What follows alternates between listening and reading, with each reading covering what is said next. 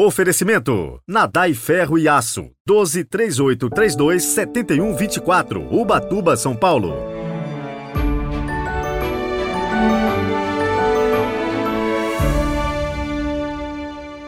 Sábado, 10 de junho de 2023, estamos na nona semana do tempo comum. A cor litúrgica é o verde. Rezemos juntos.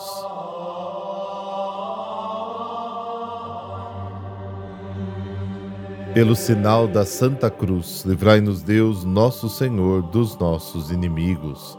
Fazei, Senhor, brilhar em nossos corações o esplendor da ressurreição para que, livres das trevas da morte, cheguemos à luz da vida eterna. Amém.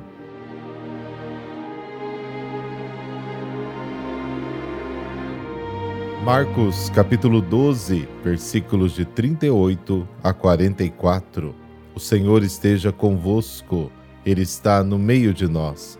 Proclamação do Evangelho de Jesus Cristo segundo Marcos. Glória a vós, Senhor. Naquele tempo, Jesus dizia no seu ensinamento à multidão: Tomai cuidado com os doutores da lei. Eles gostam de andar com roupas vistosas, de ser cumprimentados nas praças públicas, gostam das primeiras cadeiras nas sinagogas e dos melhores lugares nos banquetes. Eles devoram as casas das viúvas, fingindo fazer longas orações. Por isso, eles receberão a pior condenação.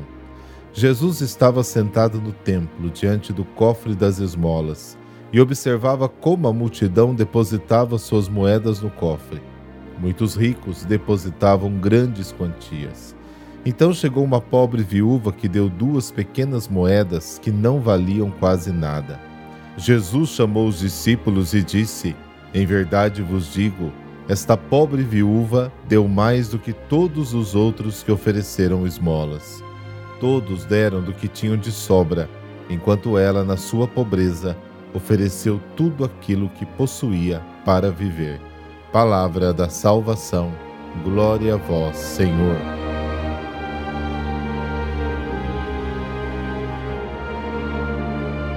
Jesus e seus discípulos sentados diante do tesouro do templo e observam que todos ali deixam suas esmolas. Os pobres ofertam alguns centavos, os ricos moedas de grande valor. O tesouro do templo recebia muito dinheiro. Todos traziam algo para a manutenção do culto, para a manutenção do clero e também para a conservação do edifício. Parte desse dinheiro era usado para ajudar os pobres porque não havia seguro social na época. Os pobres dependiam totalmente da caridade. E os pobres que mais precisavam de ajuda eram os órfãos e as viúvas. Eles não tinham absolutamente nada. Todos dependiam da ajuda de terceiros. Mas, mesmo não tendo nada, eles se esforçavam para compartilhar até o que tinham, o pouco que tinham. Assim, uma viúva muito pobre deposita sua esmola no tesouro do templo, apenas alguns centavos. E Jesus mostra onde se manifesta a vontade de Deus. O que vale mais, os dez centavos da viúva ou os mil reais do rico? Para os discípulos, os mil reais do homem rico eram muito mais úteis do que os dez centavos da viúva. Achavam que os problemas das pessoas só podiam ser resolvidos com muito dinheiro. Lembra da ocasião do, da multiplicação dos pães? Eles disseram a Jesus: Devemos ir comprar duzentos denários de pão e dar-lhes de comer a esta multidão? Marcos capítulo 6.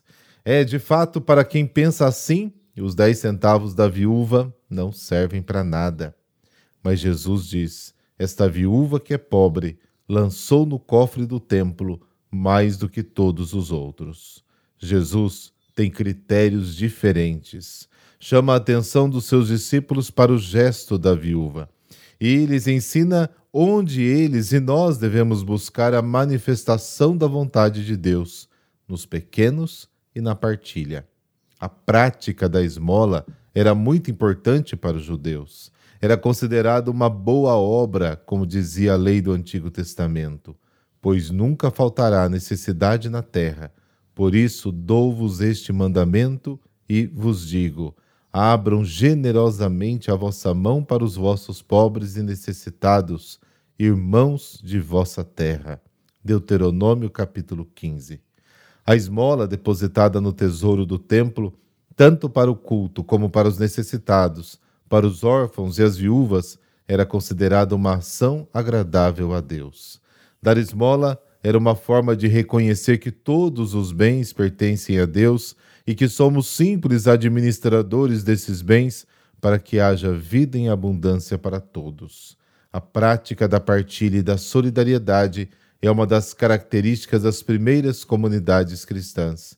Ninguém deles passava necessidade, porque os que tinham campos ou casas vendiam, traziam a quantia do que tinham vendido e depositavam aos pés dos apóstolos. Atos capítulo 4, capítulo 2.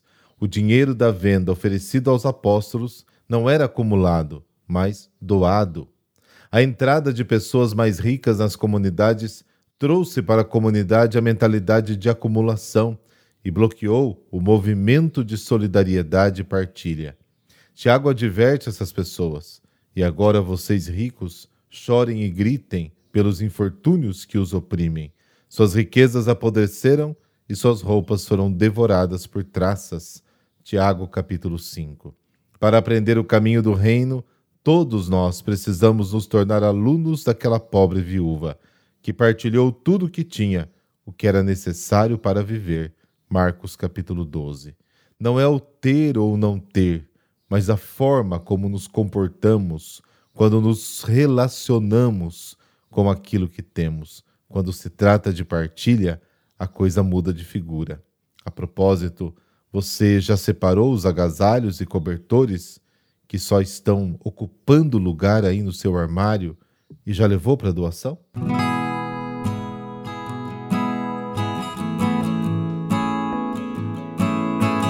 Hoje a igreja celebra o Santo Anjo da Guarda de Portugal. As três aparições desse anjo em Portugal compuseram o ciclo angélico da mensagem de Fátima e acontecendo um ano antes da aparição de Nossa Senhora, foi uma preparação dos corações dos pastorinhos para o sobrenatural que viveriam. Na primeira, de 1916, as três crianças estavam na Loca do Cabeço, no lugar dos valinhos, a pastorear, quando lhes apareceu um jovem de mais ou menos aí 14 ou 15 anos, mais branco do que a neve, dizendo: Não temais, Sou o anjo da paz, orai comigo. Meu Deus, eu creio, adoro, espero e amo-vos. Peço-vos perdão para os que não creem, não adoram, não esperam e não vos amam. As crianças rezaram por três vezes, com o rosto no chão. Depois ouviram do anjo: Orai assim: Os corações de Jesus e de Maria estão atentos à voz de vossas súplicas. Esta oração acompanhou os pastorinhos para sempre. Num dia de verão, no quintal da casa de Lúcia, no poço de Arneiro, as crianças estavam brincando sobre o poço, quando o anjo apareceu-lhes pela segunda vez, dizendo: O que fazeis? Orai, orai muito. Os corações santíssimos de Jesus e de Maria têm sobre vós desígnios de misericórdia. Eu sou o anjo da sua guarda, o anjo de Portugal. No outono do mesmo ano, novamente na Loca do Cabeço, as crianças rezavam a oração que aprenderam na primeira aparição e o anjo lhes apareceu com um cálice e uma hóstia. A hóstia pingar gotas de sangue no cálice. Elas ajoelharam e o anjo ensinou-lhes esta oração profundíssima que diz da essência da mensagem de Fátima. Santíssima Trindade, Pai, Filho e Espírito Santo, adoro-vos profundamente e ofereço-vos o preciosíssimo corpo e sangue, alma e divindade de Jesus Cristo, presente em todos os sacrários da terra. Em reparação aos ultrajes, sacrilégios indiferenças com que ele mesmo é ofendido, e pelos méritos infinitos do seu Santíssimo Coração e do Coração Imaculado de Maria, peço-vos a conversão dos pobres pecadores. Depois disso, o anjo da Eucaristia entregou a hóstia para Lúcia e o cálice entre Francisco e Jacinta, e lhes disse: Tomai e bebei o corpo e o sangue de Jesus Cristo, horrivelmente ultrajado pelos homens ingratos. Reparai os seus crimes e consolai o vosso Deus. Esta oração nos une a Maria, ao reparador Jesus Cristo, no mistério da Eucaristia, para a glória da Santíssima Trindade. A presença do anjo de Portugal envolveu os pastorinhos em um enlaço de profundo amor e intimidade com Deus. A atmosfera do sobrenatural que nos envolveu era tão intensa que quase não nos dávamos conta da própria existência, dizia Lúcia. Essas palavras do anjo gravaram-se em nosso espírito como uma luz que nos fazia compreender quem era Deus, como nos amava e queria ser amado.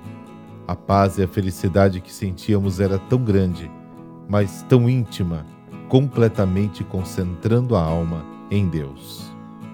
Anjo da paz, foste tu que levastes a mensagem do amor ao sacrifício oferecido a Deus aos pastorinhos, e a partir disso, eles estiveram prontos para receber a presença de Maria para cumprir a missão que o Senhor lhes iria designar. Assim, peço-te também, fortalece o meu coração, a fim de que se sacrifique por amor e pela reparação do mundo inteiro, e concedei-me, por todo o meu ser, aberto às mensagens que o céu me quer dizer. Amém. Abençoe-vos o Deus Todo-Poderoso, Pai, Filho, Espírito Santo. Amém. Bom sábado para você e muita luz para o seu coração.